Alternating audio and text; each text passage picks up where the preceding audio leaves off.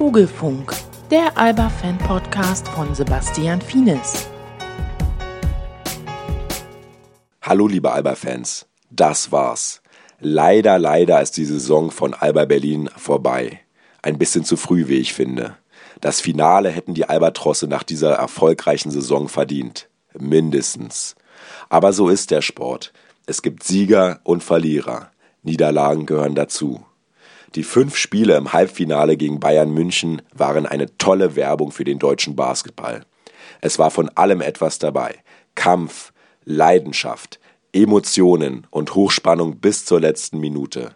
Beide Teams haben sich auf Augenhöhe begegnet und nur Kleinigkeiten haben den Unterschied gemacht. Das Quäntchen mehr Glück hatten am Ende die Bayern. Das Team von Alba Berlin kann trotzdem erhobenen Hauptes vom Feld gehen. Das haben sie auch getan. Nach dem entscheidenden und an Spannung nicht zu überbietenden Spiel 5 gegen Bayern München habe ich für euch ein paar Stimmen der Alba-Spieler eingefangen. Erst Nils, dann Akim und zum Schluss Reggie. Ja, in der, in der Overtime waren halt wirklich zwei Situationen, wo die äh, über einen Fastbreak Heiko völlig offen hatten. Das waren der entscheidende Dreier. Äh, Nia Djedovic, den wir eigentlich nicht als Werfer eingestuft hatten. In unserem Konzept hat, hat viele Dreier heute reingemacht. Das waren, ich glaube, zwei, zwei ausschlaggebende Sachen. Und dann, äh, wir haben eigentlich sehr abgezockt gespielt, aber die, die eben auch. Wird schon passen, dass es jetzt vorbei ist, die Saison aus ist? Oder? Ja. ja. Sehr plötzlich auf jeden Fall. Waren eigentlich waren ready weiterzumachen. Wir haben alles gegeben, was wir heute haben. Und ähm, ja, am Ende waren wir, waren wir unglücklich. Ich denke, Djedovic, der ein So-So-Shooter ist in der ganzen Saison, hat heute Abend die Bayern auf seine Schultern genommen und getragen mit seinen sechs Dreiern. Äh, ich weiß gar nicht, ob er überhaupt einen Fehlwurf hatte. Wir haben am Ende äh, super verteidigt und, Bryce Taylor trifft zwei ganz, ganz schwierige Würfe.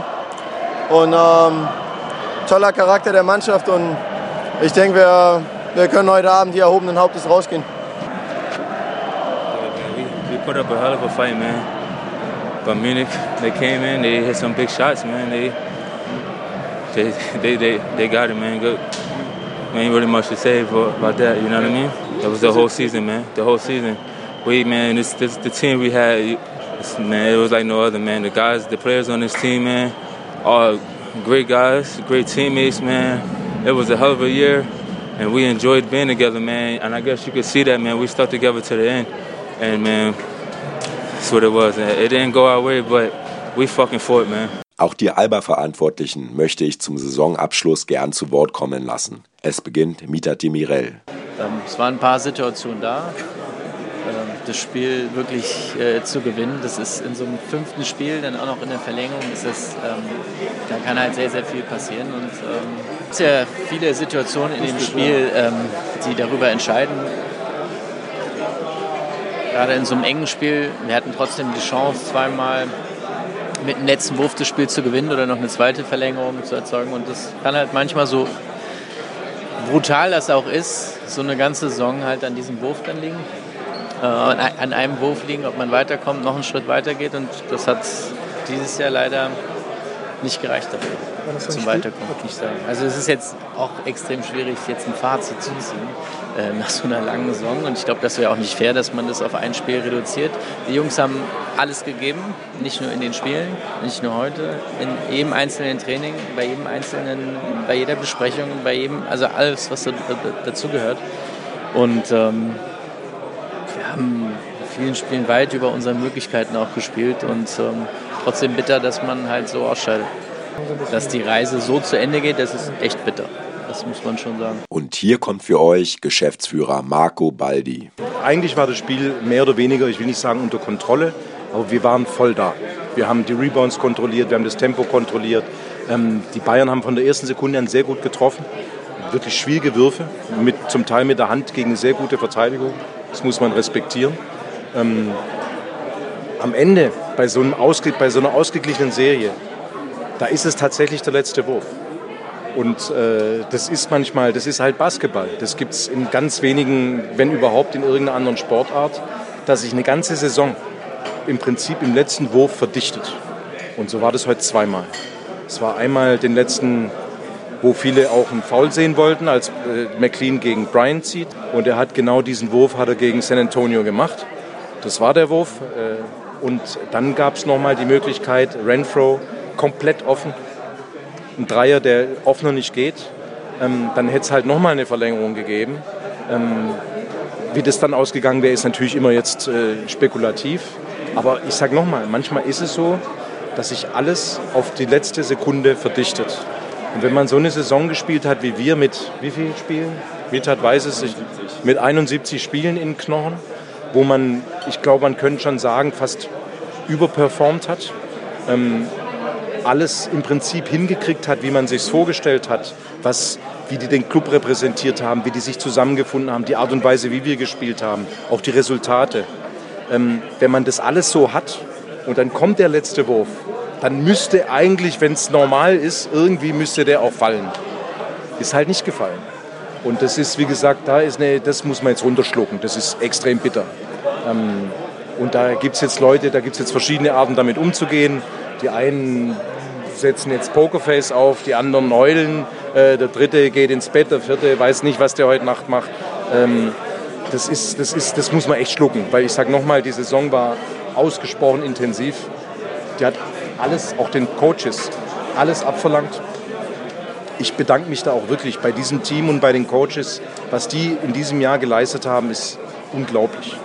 Nicht nur vom Aufwand her, sondern auch, wie sie das alles ohne zu murren, ohne zu klagen. Wenn ich an die ganzen Spiele denke, äh, Pokal noch dazwischen, Euroleague, ein Highlight jagt äh, praktisch das andere.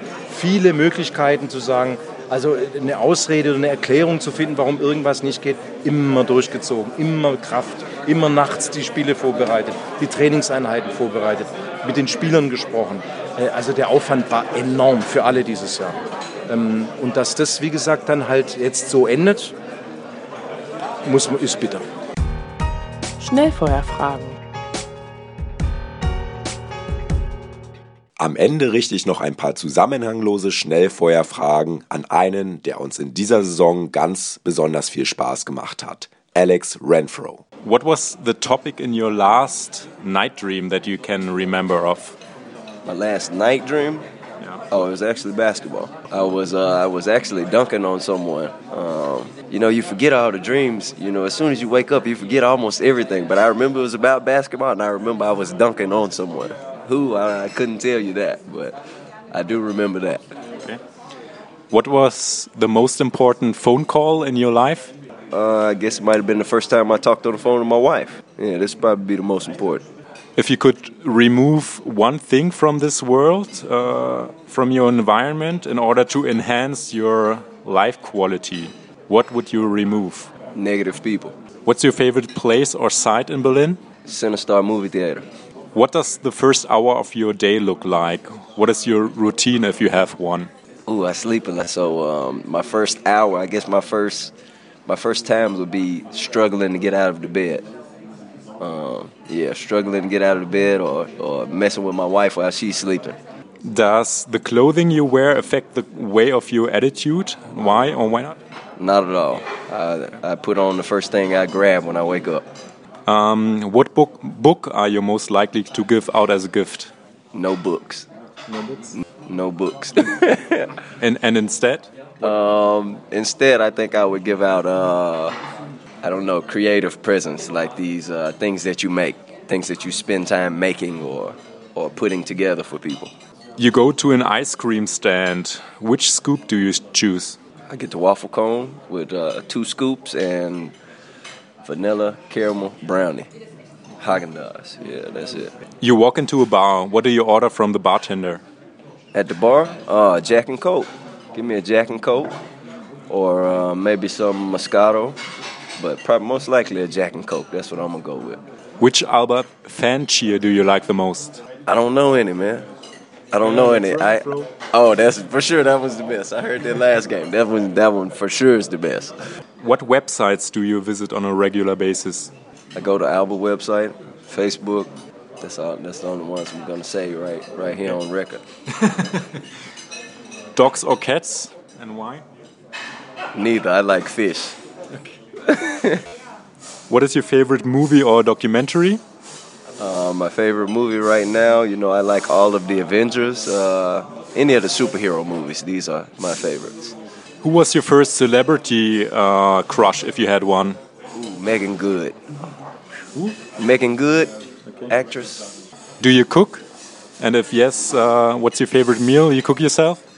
Uh, I don't cook much, but I guess my, my favorite meal and maybe my uh, I don't even want to tell you, but spaghetti bolognese.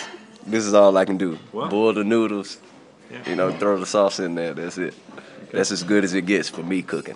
If you can choose three living people to be your circle of advisors or elders to help you with major decisions, um, who would they be? No, I got more than three. I would go with my family. These are the people I would want around me all the time. My family, my wife, my, my parents, all of my family, my cousins, my, my nieces and nephews. You know, so it's a lot more than three people, but this is my circle, my family. What comes to mind when you think of the San Antonio Spurs? Greatness, experience, a lot of Hall of Famers. If you could provide your younger self with one or one or two pieces of advice, let's say yourself in college or high school, what would those pieces of advice be? Don't let anybody tell you no. Never accept no. If you were to lose either your sight or your ability to hear, which do you think would you miss more? I would miss the sight more. People say a lot of things. People say a lot of true things, things that aren't true. They got chocolate cake? Oh, you hiding your cake. I'm gonna tell on you too. For sure, the sight, man. I, people say a lot of hmm. things that are true, not true, but what you see with your eyes, no one can, no one can can take that away from you or or tell you something about it. You know, this is this is you. This is what you see. You can take what you want from it. When you have moments of doubt, when you're down, what do you do? Talk to my wife, uh, vent to her, um, talk to my family. If you could change one thing about you, uh, what would it be? Okay, if I could change one thing about me, it would be that I wouldn't let things that people say bother me. I wouldn't I wouldn't let anything somebody says bother me. Everything I would just put it out of my mind and I wouldn't have to think about it. But What are the things that bother you that people say?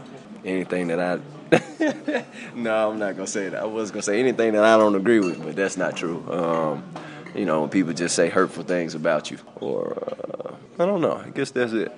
It's, it's a lot of things, but um, And you like to prove them wrong? oh, I love proving people wrong. This is probably my favorite thing, proving people wrong. Yeah, this is something I love doing. When you hear the word successful, who's the first person that comes to mind and why? I, I would say uh, I would say my wife or my parents. Um, why? Um, they made something out of nothing, and uh, you know they made a way for their families, and they're willing to do whatever it takes to to to get their families to a to a place that that's they're satisfied with. You know, they're doing they're willing to do whatever it takes. Um, at home, we say they grind. They grind, grind for everything. So this is this is what I would think. If you could study with any expert in the world, who would you study with and what would you be studying? I don't know anybody by name, but you know, if I could study anything in the world, it would be uh, marine life. Yeah, marine life. Like, uh, I don't know. It's just something I'm interested in. I don't know why. Animals of the ocean, you know, stuff like this. Mhm. I don't know why. It's just something I've always been interested in as a kid, I guess. And you like fish? Yeah, I like Do you fish. have some at home or? I, I don't anymore because uh, now I have other things I have to take care of. But you know, I used to.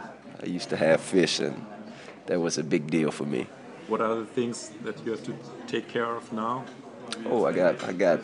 Do you have any Man, pets? I have a family, man. I got a family to take care of. I No got a family. No, no pets. Uh, well, no, I guess I do have one pet, but it's my wife's dog. But this is not my responsibility.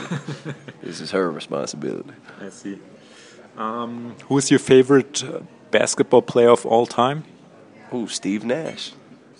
Best point guard ever. He just retired. Just retired. Just retired, but best point guard ever. Steve Nash. This is my guy. And he's a white guy.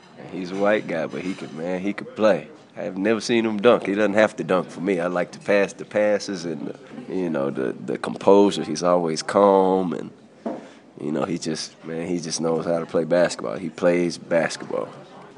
Which role model did you have as a child? Up, it was my parents.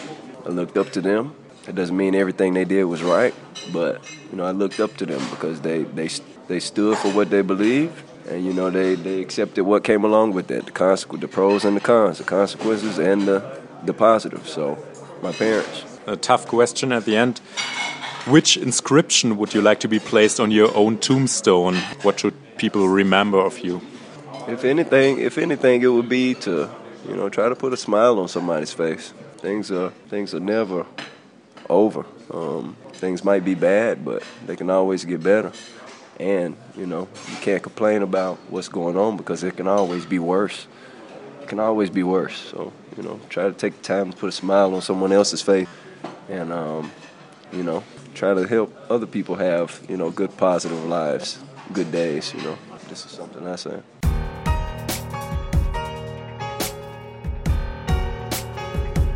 Das war der Vogelfunk, der Alba-Fan-Podcast von Sebastian Finis.